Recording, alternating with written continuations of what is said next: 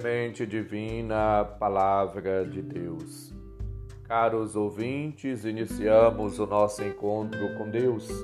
Em nome do Pai, do Filho e do Espírito Santo. Amém. Proclamação do Evangelho de Jesus Cristo, segundo João, capítulo 6, versículos 35 a 40. Glória a vós, Senhor. Naquele tempo, disse Jesus à multidão: Eu sou o pão da vida.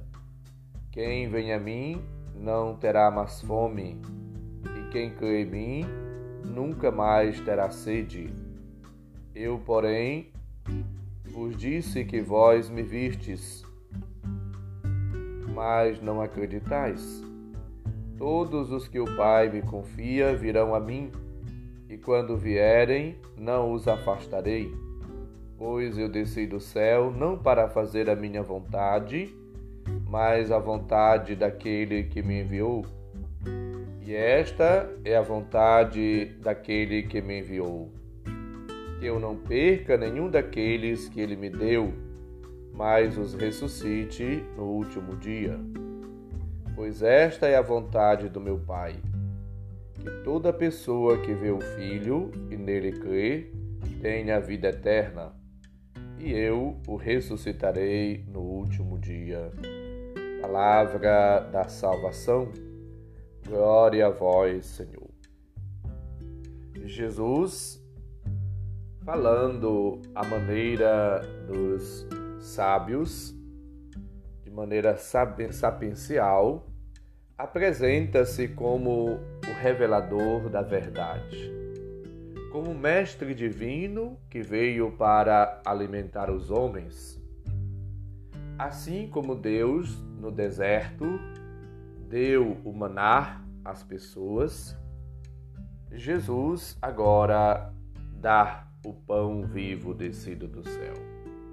Oferece-se a si mesmo e revela-se como divino, como Deus. Apresenta-se e assim descreve e ajuda as pessoas a entenderem a sua identidade. Ele é o Filho de Deus, descido do céu. Jesus, no entanto, é rejeitado eles não o acolhem e por isso descreve a sua incredulidade. No início da vida da igreja, havia muitos conflitos com as sinagogas, com as pessoas, os mestres da lei, autoridades, etc., por causa da profunda ligação da, dos evangelistas, dos cristãos a Jesus, seu mestre. Jesus, o Filho de Deus encarnado, agora age, vive, comunica a vontade do Pai a todas as pessoas. Ele se fez homem não para fazer a sua vontade, mas a vontade daquele que o enviou. O projeto de Deus tem como objetivo a salvação, a felicidade plena, a vida eterna. Ao confiá-lo ao Filho, esse projeto, o Pai proclama que os homens se salvem em Jesus e não quer que ninguém se perca. Esta é a vontade daquele que o enviou, que ele não perca nenhum daqueles que ele me deu mas o ressuscite no último dia. Versículo 39. A expressão último dia em João indica o dia em que termina a criação do homem e se realiza a morte de Jesus, o dia do triunfo final do Filho sobre a morte. Nesse dia, todos poderão saborear e experimentar a água do Espírito dada à humanidade. Portanto, Jesus, ele coloca-se a serviço de todos. Vem para dar vida, para resgatar, para libertar, para salvar. Você, cara ouvinte, já o acolheu? Você vive de acordo com a palavra, os ensinamentos de Jesus? Você procura viver a maneira de Cristo? Ser cristão é um modo de viver. Já o Ato dos Apóstolos lembrava. Viver a maneira de Cristo, no jeito de Cristo, tendo os mesmos sentimentos, as mesmas atitudes, os mesmos comportamentos de Cristo o amor, a misericórdia, a ternura, a compaixão, o respeito, a solidariedade, a partilha, a atenção, o cuidado, a hospitalidade. São algumas manifestações da personalidade, do jeito, da maneira de Cristo agir. A busca da paz, o anúncio do Evangelho, a preocupação com o pequeno, com o humilde, com o pobre, com a pessoa.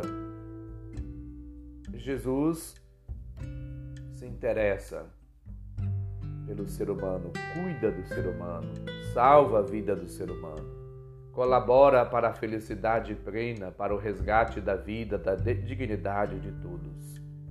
Ele não despreza a vida corporal. Quantas vezes interveio para curar os doentes e ressuscitar os mortos?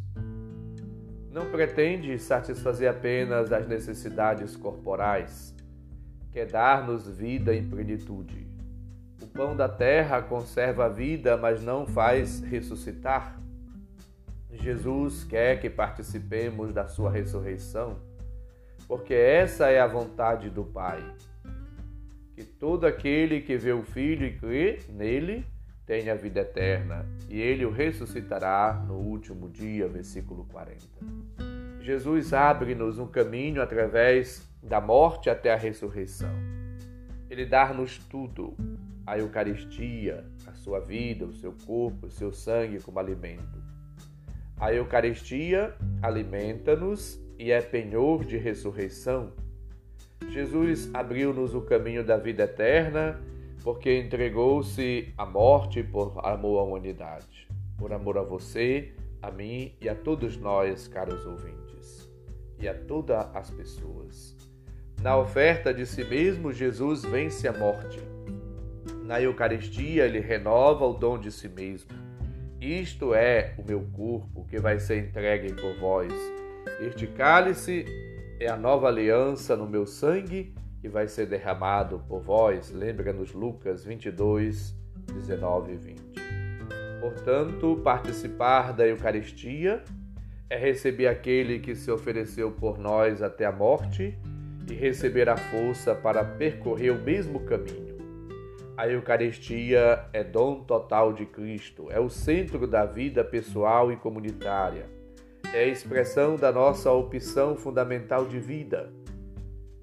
Portanto, procuremos viver na unidade com Cristo, na participação ativa e frutuosa na Eucaristia e procuremos viver a Eucaristia dando a nossa vida, doando-nos pelo reino de Deus, no resgate da vida, da dignidade das pessoas, numa atitude de amor, de solidariedade, de serviço, de partilha, numa atitude missionária, exemplo do Cristo, que não fez a sua vontade, mas a vontade daquele que o enviou.